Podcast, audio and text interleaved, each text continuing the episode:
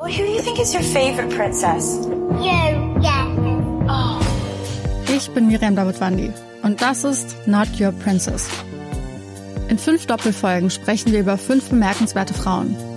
Wir erzählen von den entscheidenden Momenten im Leben dieser Frauen und darüber, ob und wie sie es geschafft haben, die Deutungshoheit über ihre Geschichte zurückzuerobern. I wouldn't be Serena if there wasn't Venus. Not Your Princess. Neue Folgen jeden Mittwoch exklusiv in der Podcast-App Podimo. Die könnt ihr 30 Tage lang kostenlos testen unter go.podimo.com slash princess.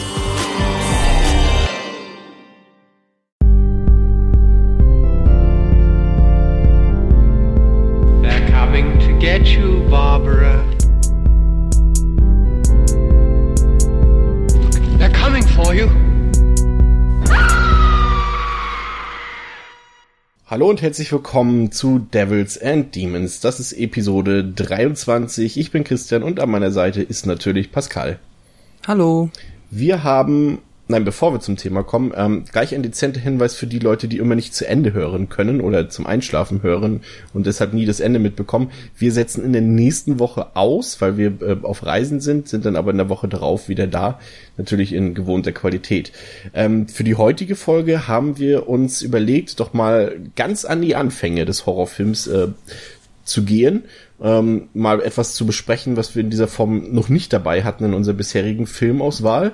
Wir haben uns tatsächlich den ersten Universal Horrorfilm, also die berühmte Universal Horrorreihe kennt ja jeder diese ganzen Sachen, Frankenstein, Schrecken des Amazonas, Dracula und so sind wir heute bei Dracula aus dem Jahre 1931 von Todd Browning angekommen.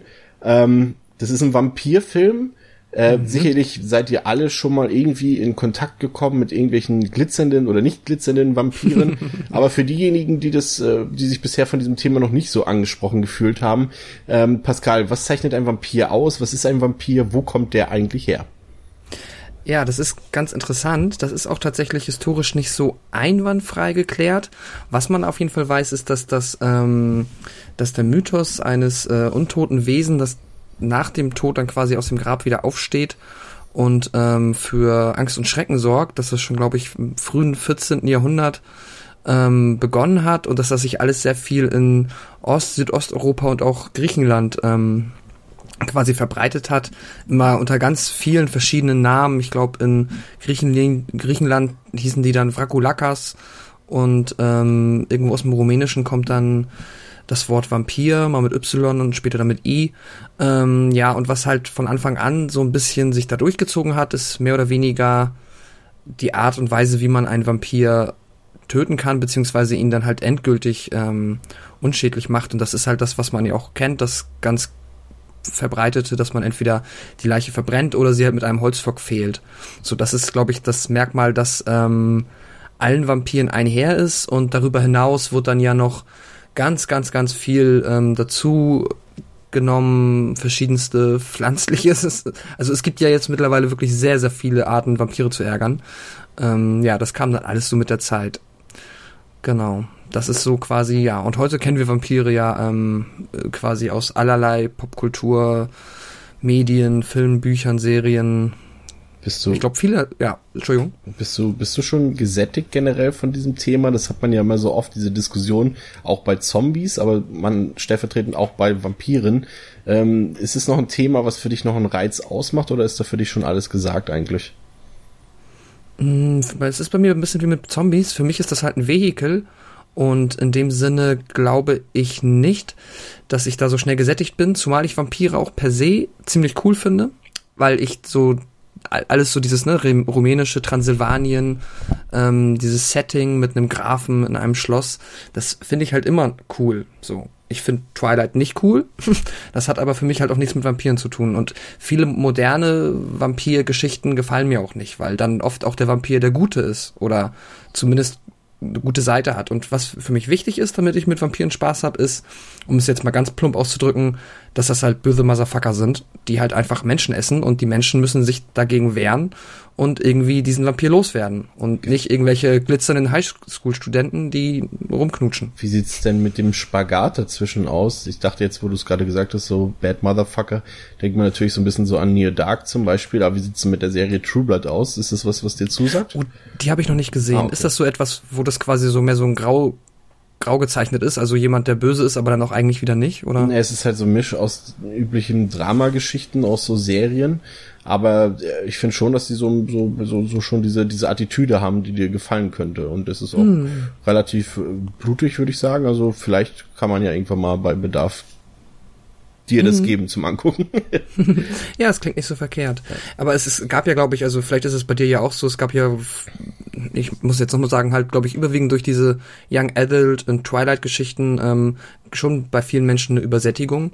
Hat mich dann tatsächlich auch zu der Zeit ein bisschen genervt, weil wenn ich dann Freunden erzählt habe, ja, ich lese ja gerade beispielsweise Necromancer oder irgendwas anderes, dann hieß es gleich, ah, jetzt fängst du auch mit Vampiren an und so, nur wegen dem Kram. Und ich denke mir so, nee, Vampire sind ja eigentlich echt cool, beziehungsweise haben das Potenzial, halt als Vehikel für coole Geschichten zu gelten.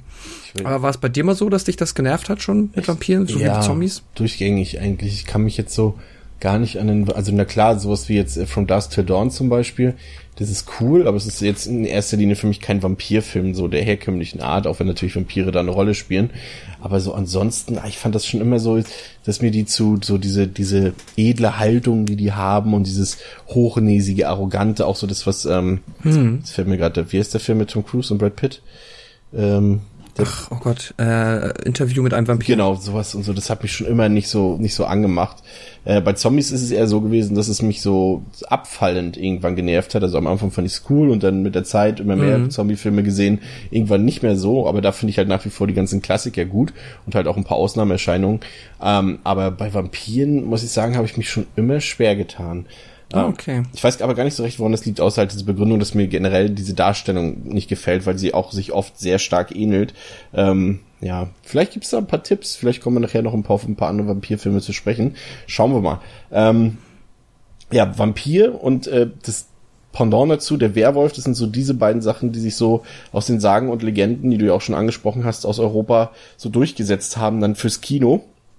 Aber erstmals ist so diese Form vom Vampir, die wir, ja, die populär wurde, äh, ist 1897 in Bram Stokers in dem berühmten Roman Dracula aufgetaucht, der für viele Leute ja so ein bisschen so als, ja, es ist zwar ein legendärer Roman, aber viele Leute sagen, dass er ja schon fast Richtung Trash Exploitation, sowas gab es damals zwar natürlich noch nicht in dieser Begrifflichkeit, aber dass man das heute so ein bisschen so äh, betrachten würde. Äh, Pascal, du hast es gelesen, äh, Bram Stokers Dracula. Wie ist denn dein Eindruck? Ähm, ja, also wo ich auf jeden Fall zustimmen muss, man liest halt die Geschichte und ähm, merkt natürlich sehr schnell, dass er halt kein sehr geübter Autor ist. Und ähm, auch, ja, also das ist alles sehr roh und ungeschliffen. Wiederum, und das ist jetzt auch ein ganz interessanter Querverweis ähm, zu unserer letzten Episode über Found Footage, ist nämlich auch der Roman so aufgebaut wie Found Footage für Literatur, nämlich halt als Tagebuch also als fortlaufende Tagebucheinträge verschiedener Protagonisten. Oh was dann natürlich halt dem entgegenkommt, dass, weil, ne, ich meine, jeder schreibt vielleicht Tagebuch, aber deswegen ist man ja nicht automatisch Autor und schreibt sehr gut. Ähm, das hilft einem sehr dabei, ähm, so diesen, diesen Qualitätsnachlass da so ein bisschen, finde ich, ja, da drüber zu stehen oder dass das nicht so negativ auffällt. Wiederum dann auch wieder typische Found-Footage-Probleme, genau die gleichen eigentlich. Die Glaubwürdigkeit bezüglich, ab, ab welchem Punkt schreibt man denn noch Tagebuch? So, die Welt geht unter, alles ist schlimm, so ab irgendeinem Punkt ist doch mal gut. Naja, das hast du da halt auch und ähm, er schafft es auch nicht wirklich gut zwischen den verschiedenen, den verschiedenen Figuren, die diese Tagebucheinträge schreiben, einen verschiedenen Stil aufzudrücken. Lesen sich alle sehr identisch. Ähm, aber ansonsten, wenn man dafür ähm, wenn man so generell Spaß an solchen Geschichten hat, die sich halt mit offensichtlich mit Vampiren und in dem Fall Dracula auseinandersetzen, ähm, die ein bisschen ruhiger sind und die so ein bisschen subtiler gruselig sind, kann man da voll seinen Spaß mit haben. Und ich hatte also, ich hatte meinen Spaß, muss man sagen. Ja, ist dann ja auch das erste Buch, das ähm, Dracula so etabliert hat, worauf dann ja auch der Film, den wir nachher gleich noch besprechen, ähm, zum Teil basiert, wenn auch sehr abgewandelt. Ähm, was ich da noch ganz interessant finde, was ja auch dann immer, gibt's ja auch eine Million Geschichten drüber, wo jetzt nämlich dann tatsächlich die Inspiration für den Namen Dracula herkommt. Ähm, den sich da Bram Stoker halt ja ausgedacht hat, beziehungsweise so wie er seine Figur dann genannt hat. Und da gibt es die gängigste Theorie ist ja dieser ähm, Vlad Tepes, der dritte, der Fehler, ähm, so ein alter ähm, Obermotz aus äh, Osteuropa, der dann den Beinamen Draculea getragen hat, was dann wiederum irgendwie damit zu tun hat, dass sein Vater im Drachenorden war, irgendwie so.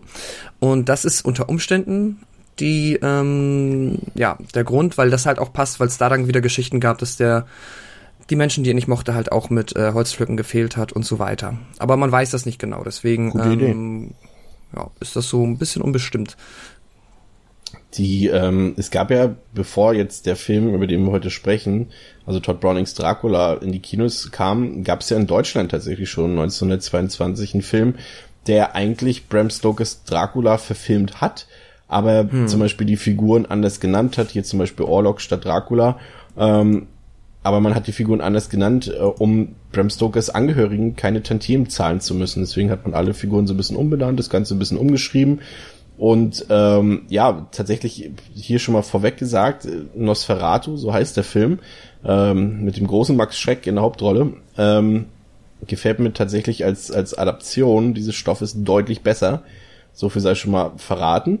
Ähm, der Film war auch ein ziemlicher Erfolg und äh, kam dann wieder unter seinem ursprünglichen Titel Dracula 1927 ähm, ins Theater und diese Theaterversion war letztendlich der ausschlaggebende Punkt für Todd Browning beziehungsweise für Universal, ähm, diese, dieses Theaterstück mehr oder weniger zu verfilmen. Ich glaube, das ist, du hast es ja schon angedeutet, dass ähm, die Verfilmung jetzt nicht unbedingt komplett authentisch ist äh, mit dem Buch, ähm, ich glaube, das liegt daran, da bin ich mir aber nicht ganz sicher, dass hier ähm, Browning mehr das Theaterstück verfilmt hat als den eigentlichen Roman. Liege ich da falsch? Mhm.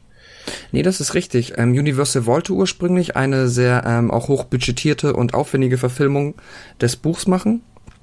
Ähm, aber aufgrund der Depression zu der Zeit und äh, den geringen Finanzmitteln von Universal haben sie sich dann entschieden, dass, ja, ich sag mal, etwas kompaktere Theaterstück zu verwenden, um daraus ein Skript zu machen. Und deswegen hast du halt sehr, sehr viele, ja, Sachen, die sich ändern. So, das fängt halt schon offensichtlich damit an, dass dann halt alles mehr oder weniger in ein, zwei Locations spielt, während das Buch da sehr viel ausufernder ist. Ja. Hat tatsächlich dafür gesorgt, du hast es schon angesprochen, Weltwirtschaftskrise, ähm, hat dafür gesorgt, dass äh, Universal sich mit den Einnahmen aus Dracula komplett restaurieren konnte quasi. Also die äh, waren wohl arg in den Miesen und äh, mhm. stand auch kurz davor, das Studio zu schließen, aber der Erfolg von Dracula hat dafür gesorgt, dass äh, ja goldene Zeiten auf das Studio zukamen.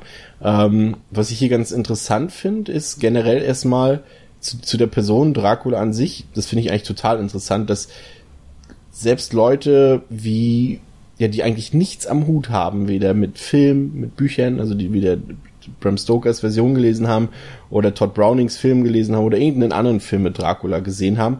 Trotzdem kennt jeder diese Begrifflichkeit Dracula und weiß, dass das äh, mit Vampiren zu tun hat und äh, kennt einfach diese Elemente. Das ist eigentlich ziemlich schon, eigenartig, schon krass, oder? Ne? Ja. ja, es ist doch eigentlich das, der quasi, also das die bekannteste Horror-Fantasy-Sagengestalt vermutlich so. Ich glaube, Dracula, ich weiß nicht, woher das kommt. Vielleicht, weil das ja durchgängig immer also seit 1931 oder seit dem Buch meinetwegen immer wieder quasi in der Popkultur mitgeschwommen ist und das halt unsere Groß- und unsere Urgroßeltern vermutlich schon irgendwo aufgeschnappt haben, wer Dracula ist, muss ich das so in der Gesellschaft irgendwie festgesetzt haben, dass das wirklich jeder weiß. Ja, ne? So, und dann, und wiederum, dann vielleicht kommt danach kommt Frankenstein, wobei da dann ja schon, ne, dann die Klugscheißer dann immer noch mal dann darauf hinweisen, dass, ne, das Monster ist nicht Frankenstein und so weiter. Da wird's schon schwammiger, sag ich mal. Ja. die, die, was hier interessant ist, ist tatsächlich auch noch, dass ähm, parallel zu dem Dreh äh, mit den Schauspielern, auf die wir jetzt zum Teil ja auch gleich noch zu sprechen kommen, auch eine andere Version gedreht wurde, und zwar eine hm. spanische Version mit anderen Darstellern, die äh, mit Verlaub gesagt, ich habe ein paar Ausschnitte gesehen hier auf meiner Blu-ray von Dracula, ähm, da waren ein paar Szenen drauf, äh, die technisch durchaus anspruchsvoller aussieht als die ähm, auf Englisch gedrehte Version mit den englischen Darstellern. Äh, sehr eigenartig tatsächlich. Aber ja, ist auch, ich habe den gestern noch gesehen, ist auch meiner Meinung nach tatsächlich der bessere Film. Aber ach, du hast die gesehen, die ja. spanische Version, ja? Ja, ah. die ist auch tatsächlich irgendwie 30 Minuten länger und die haben sie ja nachts gedreht. Ja. Tagsüber haben sie dann mit Bela Lugosi und nachts haben sie dann die spanischen Film gedreht, weil sie noch nicht synchronisieren konnten zu der Zeit. Ist ja auch einer der ersten, also glaube ich der erste nicht verschollene Horror-Tonfilm überhaupt. Ja. Ähm, ja, es ist tatsächlich der bessere Film, aber wiederum, da ich Bela Lugosi mag, habe ich dann doch wiederum mehr Spaß mit dem, äh, ja. Ja, äh, gut, gutes Thema. Bela Lugosi ist äh, ja aus heutiger Sicht eine Legende des Horrorfilms, obwohl er eigentlich zu Lebzeiten eher belächelt wurde. Ähm, er ist ja seit mittlerweile 61 Jahren tot, aber er ist, ja, wie gesagt, für uns Horrorfans ist er schon sowas wie so ein wie so ein Mythos. Jeder kennt hm. ihn, im, im, im, also Genrefans kennen ihn, aber auch Leute darüber hinaus. Er ist schon sowas wie eine, wie eine Kultfigur und hat in so vielen Filmen mitgespielt. Plan 9 from Outer Space, Wolfman, White Zombie, Son of Frankenstein, Buddy Snatcher, alles mögliche, wirklich zig, also ich weiß gar nicht, wie viele Filme er am Ende gemacht hat, aber es war wirklich eine ganze Menge, ich glaube fast 100 Filme müssen es mindestens gewesen sein. Ähm, ja, wer war Bella Lugosi und welche Rolle spielt denn Dracula? Und gleich anschließend dazu, Pascal, worum geht's in Dracula? Mhm. Aber fang erstmal mit der Person Bella Lugosi an. Ja, Bela Lugosi ist ein gebürtiger ungarischer Schauspieler gewesen, der früh quasi sich dazu entschlossen hat, so richtig self-made man-mäßig Schauspieler werden zu wollen und ist dann viel durch Europa gereist, hat viel Theater gespielt, auch sogar in Deutschland. Den ähm, Film Der Januskopf, da hat er mitgespielt. Das war eine Verfilmung von Dr. Jekyll und Mr. Hyde. Das ist mal ein ganz interessanter Fun Fact. Das war dann quasi sein Einstieg ins Horrorgenre. Mhm. Bis er dann ähm, 1921 nach äh, New York emigriert ist und dann dort sehr lange Theater gespielt hat und auch, glaube ich, in vielen kleinen Nebenrollen in Stummfilmen auch mal einen Auftritt hatte. Und ähm, ja, und dann begann es halt, du hattest es auch schon mal erwähnt, ab 27 ähm, hat er dann über 200 Mal den Dracula am Broadway verkörpert. Und ähm, ja, war dann danach quasi die zweite Wahl für Todd Browning, ähm, den dann auch äh, ja im Film zu spielen. Was noch ganz interessant ist, dass er tatsächlich mit der Witwe von dem Bram Stoker ähm, und quasi, also er war quasi Mittelsmann, Mediator zwischen Todd Browning und der Witwe von ähm, Bram Stoker, so dass sie jetzt dann diesmal auch die Rechte bekommen haben, ähm, den Film Dracula zu nennen. Hm. Das ist ganz interessant, ja. Ja, und eigentlich war ja für die Rolle Lon Chaney vorgesehen, der dann aber kurz vorher verstorben ist und dann hat sich dann Todd ähm, Browning ähm, bereitschlagen lassen, Bela Lugosi diese Rolle zu übergeben und ja, so ist es dann geschehen. Auch noch ganz interessant, so als letzter Funfact vor der Inhaltsangabe, dass er ja auch aufgrund der Depression, aber es ist trotzdem sehr wenig, auch nur 500 Dollar pro Drehwoche bekommen hat. Ist das ähm, so wenig für damals? Ich weiß es gar nicht. Das ist tatsächlich für damals. Er hat, die haben sieben Wochen gedreht. Er ist da irgendwie mit, weiß ich nicht, dreieinhalbtausend Euro rausge äh, Dollar rausgegangen. Das ist für einen Schauspieler, das ist ja auch dann doch schon sehr wenig Geld. Also ja. Ähm, wird zumindest überliefert. Ich weiß, das sind natürlich jetzt umgerechnet mit Inflation heute wahrscheinlich eine Milliarde Dollar. Eine Milliarde. Eine Milliarde Dollar, zwei Milliarden Euro. Ne? Ähm, Und 20 ja, Bitcoins. Drum. Genau, 20 Bitcoins. Ähm, Inhaltsangabe, machen wir es doch mal eben. Ähm, genau. So. Der englische Makler Wenfield begibt sich aus geschäftlichen Gründen nach Transsilvanien. Dort möchte er sich mit dem Grafen Dracula treffen, welcher plant, die Londoner Carfax Abbey zu erwerben, um dort einzuziehen. Die ansässigen Wohner waren dem jungen Makler vor Graf Dracula und seinen unheimlichen Kräften. Sehr schnell muss Wenfield am eigenen Leib erfahren, dass er besser auf sie gehört hätte.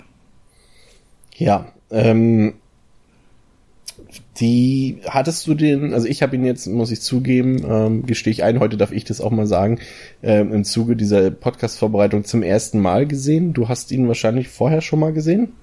Mhm, ich hatte den vorher schon mal gesehen. Den spanischen habe ich jetzt auch zum ersten Mal gesehen, aber den hatte ich, glaube ich, schon ein, zwei Mal gesehen. Ist ja auch nicht sehr lang, 70 Minuten. Ähm, ja, auch, den kannte ich schon. Auch in dem Wissen, dass es ein wichtiger filmhistorischer filmhistorisches Produkt ist oder eher so, okay, ich guck mal, hier ist ein Film namens Dracula. nee, nee, ich wusste schon, dass das der ähm, erste, beziehungsweise, also, na, neben Nosferatu halt, aber der eigentlich erste Film mit dem Namen Dracula und der Figur Dracula in dem Sinne ist.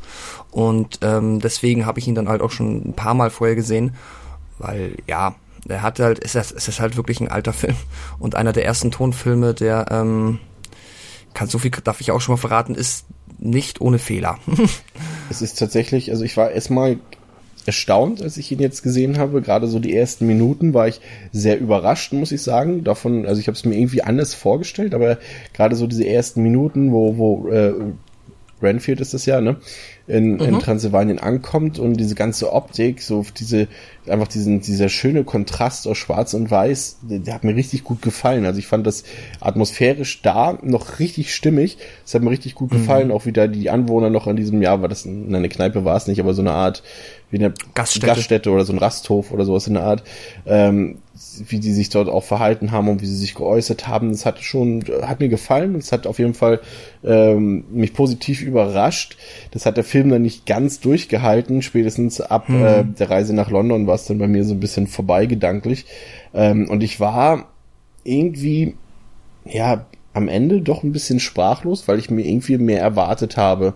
Ähm, man muss dazu sagen, dass ich nicht nur Dracula jetzt zum ersten Mal gesehen habe, dass ich auch viele andere der Universal-Filme nicht gesehen habe bis zum heutigen Tage. Demnächst werden sie auf jeden Fall nachgeholt. Aber ich habe dann auch mich noch ein bisschen belesen, weil ich wirklich sehr verwundert war darüber, dass mir der Film halt irgendwie nicht gefallen hat. Ähm, und habe dann doch erfahren, dass gerade Frankenstein zum Beispiel der deutlich bessere Film sein soll. Kann ich jetzt noch nicht zu mhm. sagen. Aber das hat das bei mir dann schon wieder ein bisschen aufgelockert, weil man hört ja halt so viel, ja, die berühmten Universal Horrorfilme und die waren damals ein Meilenstein und so weiter und das hat mich Dracula schon ein bisschen stutzig zurückgelassen gestern.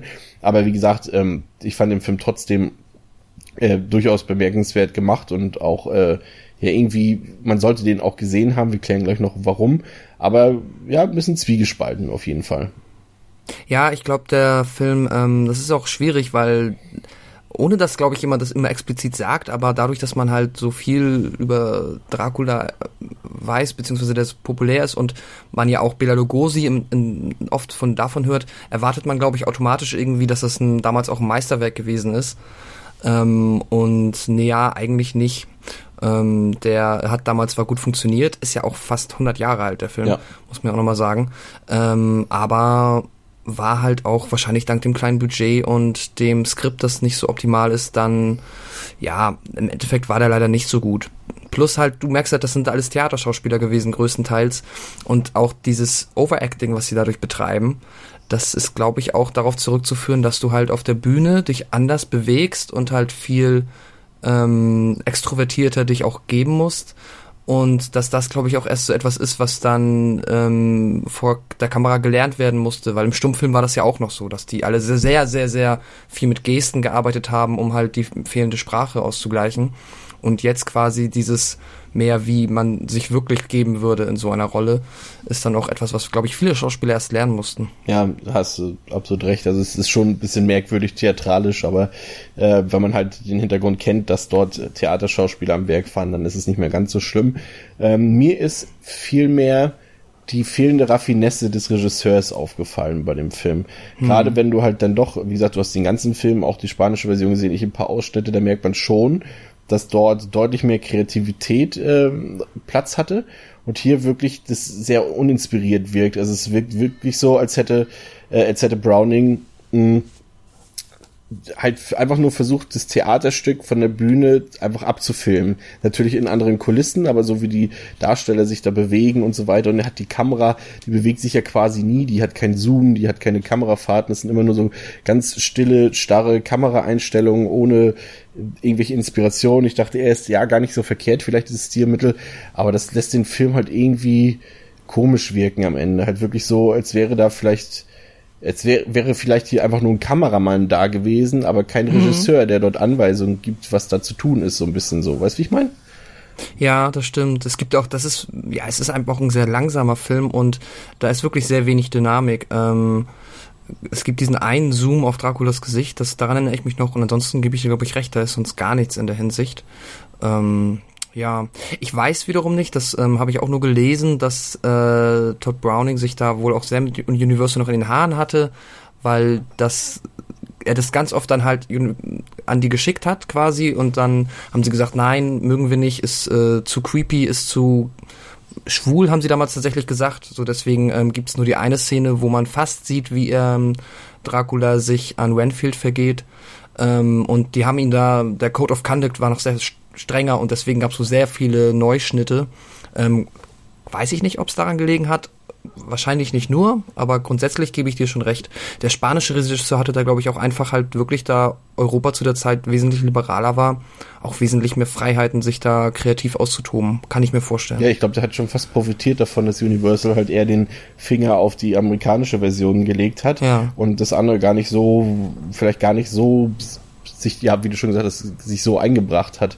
Ähm, was ebenfalls dem Film, auch das hast du eben schon ähm, gut formuliert, ähm, was ebenfalls abfällt bei dem Film ist halt wirklich das Pacing. Du denkst, wenn du den Film reinlegst, oh super, 70 Minuten, das wird, Ja. wird, wird rasant sein. Natürlich, erstmal wird es nicht rasant sein, das ist halt ein Film aus den 30ern, aber er hat dann doch ein erstaunlich mäßiges Pacing, vor allem halt ab der, äh, ja, ab der, ab der ähm, Ankunft in London. Und, und die Dramaturgie, die dahinter steckt, die ist halt überhaupt nicht zeitgemäß. Ich meine, es ist logisch. Wie gesagt, du hast gesagt, der Film ist fast 100 Jahre alt. Ähm, kann auch gar nicht mehr so sein. Sollte man auch gar nicht aus dem heutigen Blickwinkel so betrachten. Aber es ist schon, zieht sich schon richtig doll. Also erstmal so diese gefühlten, endlosen Dialogszenen, die da sind, die dann halt auch so, gerade dadurch, dass halt der, das Browning halt so unkreativ arbeitet, ob es so ein Zwang war oder gewollt war, sei jetzt mal dahingestellt, aber dadurch wirkt es halt unfassbar langweilig, diese Dialogszenen, Ja. weil du halt da nix, also gar nichts hast an Schnitt, Technik etc. Und ähm, auch die einzelnen Elemente des Films, die wirken teilweise so arg zusammenhangslos und strukturlos, dass es halt auch hier wieder wie so ein Theaterstück wirkt, so, das ist Szene 1, das ist Szene 2, so, verstehst du, wie ich das meine? So, das Ja, total. Ähm, also der, der, ich finde auch, der Film, äh, spätestens als sie nach London zurückkehren, ähm, verliert er ein, total an ähm, Unterhaltung. Ich würde höchstens noch den Renfield rausnehmen und ein paar Szenen mit Dracula, die ich ähm, immer noch ganz unterhaltsam finde. Weil der Renfield ist, spielt er dann halt natürlich später den Verrückten, wie auch im Buch, wo er dann halt auch der Verrückte ist, der dort einsitzt. Das finde ich noch ganz spaßig. Aber ja, dadurch, dass es halt wirklich, wie du sagst, ne, es ist dieser Raum, in dem sie sind und es ist, spielt sich am Ende größtenteils in diesem Wohnzimmer ab, wo man auch überhaupt gar kein Gefühl davon bekommt, äh, warum dauernd aus gefühlt allen Türen Leute reinkommen. und auch dieser Renfield, der da immer dann so dieses, Herr Renfield, sind Sie schon wieder aus dem Gefängnis ausgebrochen? Ja. Was machen Sie schon wieder im auch Wohnzimmer? von Helsing, was macht er eigentlich da? So. Ja, der ist zufällig da. Im Buch war es zum Beispiel so, dass die den halt erst dann gerufen haben. Ähm, der war halt einfach zufällig da und ja, das ist halt, es wirkt wirklich so ein bisschen wie so eine ähm, Seifenoper oder eine Sitcom oder halt wirklich ein Theaterstück, wo man eine Kamera drauf hält. Ne? Ja, so ein bisschen unfreiwillig komisch auch an vielen Stellen, ne? Jetzt Ja. unabhängig von der Gummifledermaus, die ist natürlich ein Highlight des Films. Aber tatsächlich hat, fand ich Renfield äh, durchaus gruseliger als, als Dracula selbst, muss ich sagen.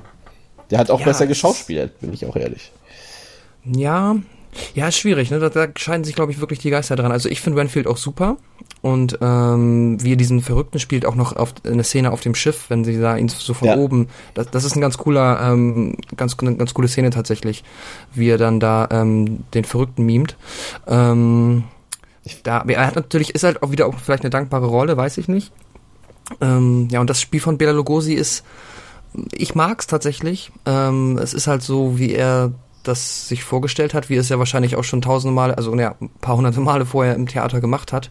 Aber es kann halt auch so sehr, ja, ich würde fast sagen, fast schon so William Shatner unfreiwillig komisch werden. Ja, es ist halt sehr hölzern und, und dieser leere Blick, der ist halt, äh, manche Leute sagen ja wahnsinnig überzeugend. Ich fand es halt eher sehr langweilig, diese, die, seine Mimik dabei. Hm, ja, aber es ist natürlich Ansichtssache. Ähm, was mir äh, gefallen hat, war zum Beispiel der Moment, der leider viel zu kurz war, der aber atmosphärisch absolut äh, höchster Güteklasse war, war halt der erste Mord Draculas in London an dieser Frau, die da an der Straßenecke steht. Es war eigentlich nur ein bisschen schade. Heute hätte man natürlich eine große Splatter-Szene draus gemacht. Wahrscheinlich hier passiert halt eigentlich, glaube ich, jede Gewalttat passiert, glaube ich, im Off, wenn ich mich jetzt nicht ganz irre. Ähm, aber das fand ich schon ganz gut, wie er sie da so weggezogen hat und dann hinter, hinter die Mauer. Äh, das hat mir gefallen. Ähm, und was natürlich generell, ja, das ist, das, das betrachte ich jetzt anders. Ich habe ja vorhin gesagt, warum ich generell Vampire nicht so mag, weil sie halt immer so edel und erhaben sind. Äh, wenn man das natürlich hier betrachtet, dass der Film 1931 ist und, und äh, was es da schon für Filme gab und was später kommen sollte noch, äh, ist das natürlich hier ein erfrischendes Motiv, ne? Wenn du so einen Nobelmann eigentlich hast wie Dracula, der natürlich auf die Leute so mit seinen gegelten Haaren und, und seiner Erscheinung natürlich einen Eindruck hinterlässt, der dann aber hier so der Bösewicht ist und, und sich jetzt ein bisschen hinter die Fassade gucken lässt. Äh, das fand, muss man auf jeden Fall als innovativ betrachten für die damaligen Verhältnisse. Ja, das stimmt. Das ist, ähm, ja, also fast schon wahrscheinlich für viele damals ein Affront oder so gewesen, ne? Dass jemand, der sich so gebildet benehmen kann und da in den oberen Schichten der Londoner Oberklasse offensichtlich erstmal ähm, Eindruck schinden kann, dann im Endeffekt so ein ähm, schlimmer Mörder ist. Das stimmt. Zeigt auch wieder, zeigt auch wieder so dein Nachbar, der Vampir sozusagen, dass wirklich äh, Ja. das, äh, die Gefahr zeigt, dass jeder, auch dein Nachbar oder dein Freund, wer auch immer, zum Untier werden kann sozusagen. Ja, das stimmt. Ach ja, ja, ich mochte zum Beispiel auch die Szene ähm, mit dem Spiegel in der Zigarettenkiste. Mhm. Ähm, wo, wenn man da den spanischen Film sieht, äh, da es gibt die identische Szene und da dreht aber der Dracula dort noch viermal so äh, imposant durch tatsächlich. Der rastet richtig aus. Hier ist das ja nur so, dass Dracula einmal kurz die Fassung verliert, den Spiegel wegschlägt und ähm, dann ja so ein bisschen, okay, ihr wisst jetzt wahrscheinlich, wer ich bin. Ich mag keine Spiegel und dann bin ich wieder weg. Gut, gut natürlich auch die, das schon so leichte Motive wie diese Erlösungs, diese Erlösungsbedürftigkeit äh, da ist, also auch die Frage mit nach dem Tod und so weiter, äh, aber auch die Sexualität, diese, diese gefährliche Sexualität, du hast es schon eingangs auch ausgesprochen, es ist letztendlich, ähm, das ist, kommt natürlich in der, in der amerikanischen Version nicht so zur Geltung, beziehungsweise wurde dann vielleicht geschnitten von Universal, wie auch immer, ähm, dieses Verhältnis zwischen Dracula und Renfield zum Beispiel, dass auch Tabuthemen eigentlich zumindest angedeutet werden, man hätte da sicherlich mehr Mhm. draus machen können, aber der ist schon nicht ohne, also der hat schon durchaus seine innovativen Momente, nur er setzt sie halt aus meiner Sicht halt nicht gut genug um. Ähm, Ja, es ist halt schwierig. Ich, der Film beginnt mit so einer schönen Atmosphäre, wie du ja sie auch schon gesagt gruselig, hast. Und was nachher ähm, überhaupt ich nicht mehr mag- der Fall ist. Genau, und das ähm, verliert sich leider, wenn sie dann nur noch da in dieser Irrenanstalt abhängen, leider total. Ähm, was ich ja auch total mag, ist halt, das ist natürlich ne, eins der bekanntesten Filmzitate und so weiter und wurde, ich kenne es immer aus dem Die Ärzte-Song, der Graf, ne, dieses äh, Listen to them, Children of the Night, what music they make. Aber ähm, ja, das finde ich ist immer noch so, also ja, Gänsehaut will ich nicht sagen, aber das äh, ist immer noch ganz cool, finde ich. Definitiv. Ja. Ähm, Sound ist ja bei dem Film ein durchaus interessantes äh, Thema. Ähm, Mhm. Ich habe gestern so ein bisschen hin und her geskippt, immer zwischen der deutschen Tonspur und der englischen Tonspur. Ähm, ja, ist natürlich gewinnungsbedürftig, weil natürlich, ähm, ich weiß jetzt leider nicht, wie es bei der spanischen Version ist, aber natürlich der Film wirkt sehr leer, was die Akustik angeht. Das sind halt so äh, wenige Toneffekte, die dort zu hören sind und Musik ja quasi gar nicht. Und das ist schon sehr gewöhnungsbedürftig irgendwie. Ich weiß nicht, welchen Eindruck das auf dich gemacht hat. Ist es in der spanischen Version auch so? Ähm, ja, das liegt daran, dass die halt zu der Zeit auch technisch noch nicht so weit waren, da nachträglich, so wie ich es jetzt verstanden habe, Musik draufzulegen. Deswegen haben sie wohl wirklich dann mit äh, Musikern offscreen quasi dann die Musik live dazu eingespielt. Du hast ja am Anfang ähm, den Part von ähm, Schwanensee, was ich auch immer noch ganz ja, passend finde. Ja. Ähm, aber ansonsten hast du praktisch keine Musik und äh, dadurch wirkt halt natürlich durch das langsame Pacing wirkt einfach noch träger phasenweise und ähm, ja, das äh, ist halt eigentlich, es kann ein Stilmittel sein, das quasi einem Film hilft, wenn du halt Musik weglässt, was ihn auch vielleicht cooler macht, aber ja, hier hat es leider dann, hat das ist das nicht so gut gealtert, dass, wie das umgesetzt wurde. Ich hatte hier noch auf der Ähm. Blu-ray war noch irgendeine Fassung, wo dann auch noch eine Orchesterfassung, also eine eine mit einer Orchestertonspur dazu ist, die dann aber irgendwann später erst nachproduziert wurde. Habe ich jetzt aber nicht mehr die Möglichkeit gehabt reinzugucken, aber sollte man vielleicht noch mal irgendwann mal machen, mal gucken, was äh, es damit auf sich hat. Ja, das könnte man machen. Ja, es gibt da sehr, sehr viele ähm, Fassungen, glaube ich, auch noch und natürlich auch Dutzende Fanschnitte generell.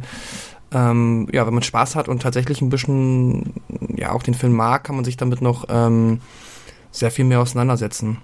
Aber ja, wie gesagt, eigentlich ist er nicht wirklich gut. Es gab danach noch sehr viel bessere. Ich mag den mit Christopher Lee zum Beispiel wesentlich mehr, den Hammer-Film.